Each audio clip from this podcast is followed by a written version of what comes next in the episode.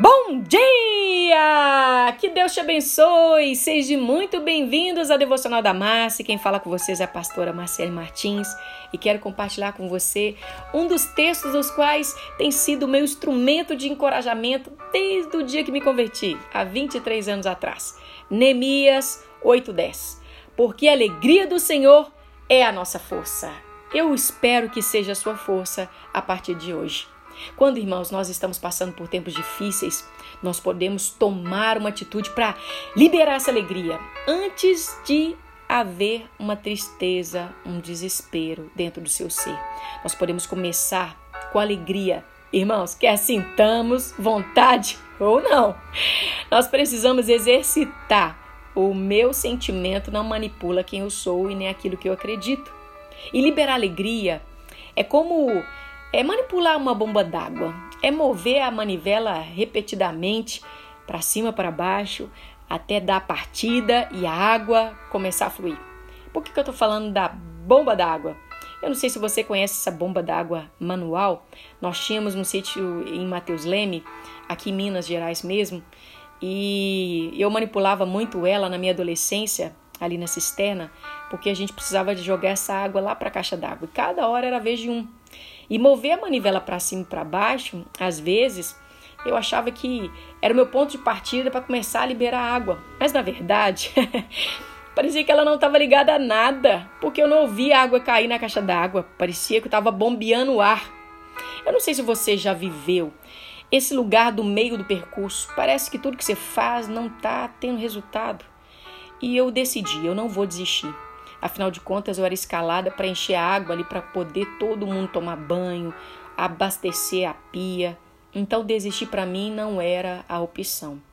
Logo eu comecei a receber aquelas informações na mente. Ah, é até muito difícil mover a manivela para cima e para baixo, não ouvi nenhum sinal de água, mas eu comecei a persistir até a água começar a jorrar, até a água começar a fazer aqueles barulhos na caixa. Sabe, queridos, eu queria compartilhar com vocês uma história da qual foi uma das principais que sempre me encoraja a concluir um projeto de Deus na minha vida. Porque desistir, irmãos, não é uma opção. E José é um dos é, personagens do qual me ensina de forma extraordinária, porque ele estava num poço e Deus levou esse homem a um palácio. E do poço ao palácio existe um processo. Né? José tinha um sonho ele era jovem, inexperiente, imaturo, tinha que aprender muito. Mas ele teve um sonho que Deus te deu. E nós fomos criados para um objetivo. Você foi criado para um objetivo, para seguir em frente e não parar no meio do percurso. José teve um sonho e ali ele compartilhou com a sua família. E não foi muito inteligente da sua parte, porque às vezes você precisa manter um pouco do que você está vendo do seu futuro para si mesmo e deixe que Deus faça acontecer. Porque naturalmente as pessoas, elas pensam que você está querendo passar por cima dela. Está querendo mostrar um ar de superioridade. Não é isso que nós queremos, não é verdade? E Gênesis 37, 18, depois você pode ler na sua Bíblia, os seus irmãos começaram a conspirar em matá-lo. Eles riam da cara dele e falavam: Você é um mestre dos sonhos. Querido, se você estiver andando com pessoas negativas, pessoas que não querem nada da vida, eles vão ficar com raiva ao saber dos seus sonhos. O diabo ele sempre tenta tentar cavar um tipo de poço para nós. Ele tenta nos lançar em poço como poço da depressão, poço do desânimo, dos conflitos conjugais, familiares, pobreza, enfermidade, doença. Ele quer que estejamos ali no poço. Mas Deus tem um projeto maravilhoso para a minha vida e para a sua. Deus quer que sejamos íntimos dele. Deus quer mostrar para nós que ele é um pai perfeito e que nós somos agraciados pela redenção da cruz, pelos nossos pecados serem perdoados. Agora, no processo do poço ao palácio, vamos para o final. Palácio. Gênesis 41, 38. José foi empossado de um grau maravilhoso no governo do Egito, onde ele só era abaixo do próprio faraó. Nós temos que ver o processo antes de chegar ao palácio. Deus deu o favor a Moisés. O sonho dele, queridos, tornou real. Sabe, o percurso entre o poço e o palácio é o meio.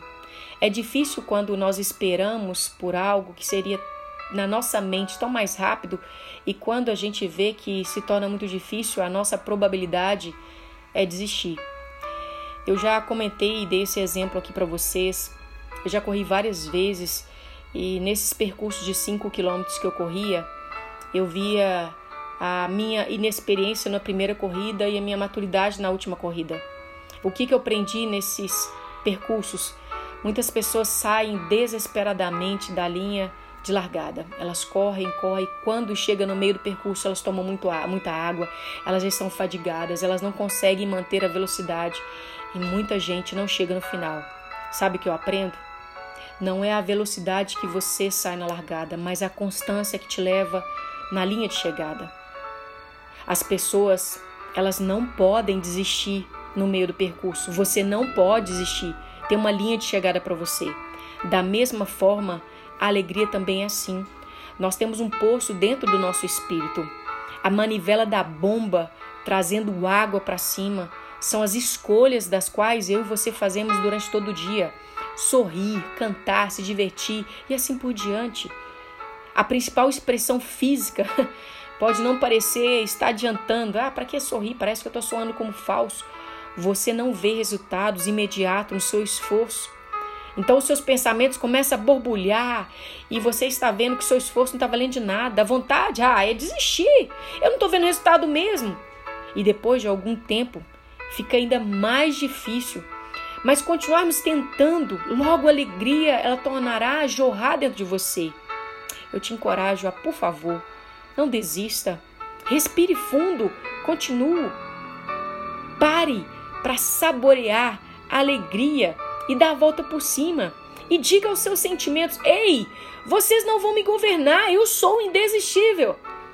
Queridos, só testemunha porque nós passamos por um teste. Jesus é especialista em nos tirar do poço. Ele mesmo conta uma parábola onde ele deixou as 99 ovelhas por causa de uma, porque ele ama você. Ele ama cada ovelha de forma individual. Sabe o que eu tenho aprendido? Deus quer nos dar as vitórias diárias, mas são processos não como escada rolante. Você fica parado e ela vai subir. Não, queridos. O processo é um dia de cada vez, é um passo de cada vez. Confie nele para tornar as coisas ruins na sua vida em boas, porque ele é especialista em fazer isso. A minha palavra de encorajamento para você é: a alegria do Senhor precisa ser sua força. Você pode escolher ser fonte escolher viver com alegria. Pai, em nome de Jesus, eu não conheço os seus filhos, mas o Senhor conhece. E eu oro para que eles não desistam do meio do caminho, dos processos dos quais eles estão passando. Tira, Deus, toda veste de tristeza, toda veste de luto, toda veste de decepção, de amargura e coloca vestes de alegria. Oh Senhor, em nome de Jesus, traga alegria para os teus filhos em cada processo dos quais eles estão passando. Faça-os entender que o Senhor começou uma boa obra, o Senhor é fiel para concluir. Eu agradeço, Senhor, pela oportunidade de encorajar os meus irmãos a permitir que do interior deles fluam rios de água viva.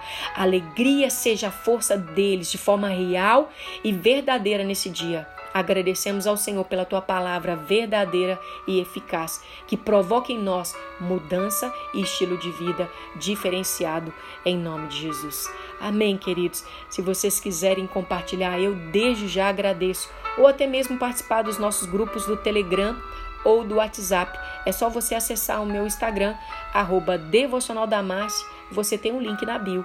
Um grande abraço para você, que Deus abençoe seu dia e a alegria do Senhor pode ser sua força. Deus te abençoe e até uma próxima oportunidade, em nome de Jesus.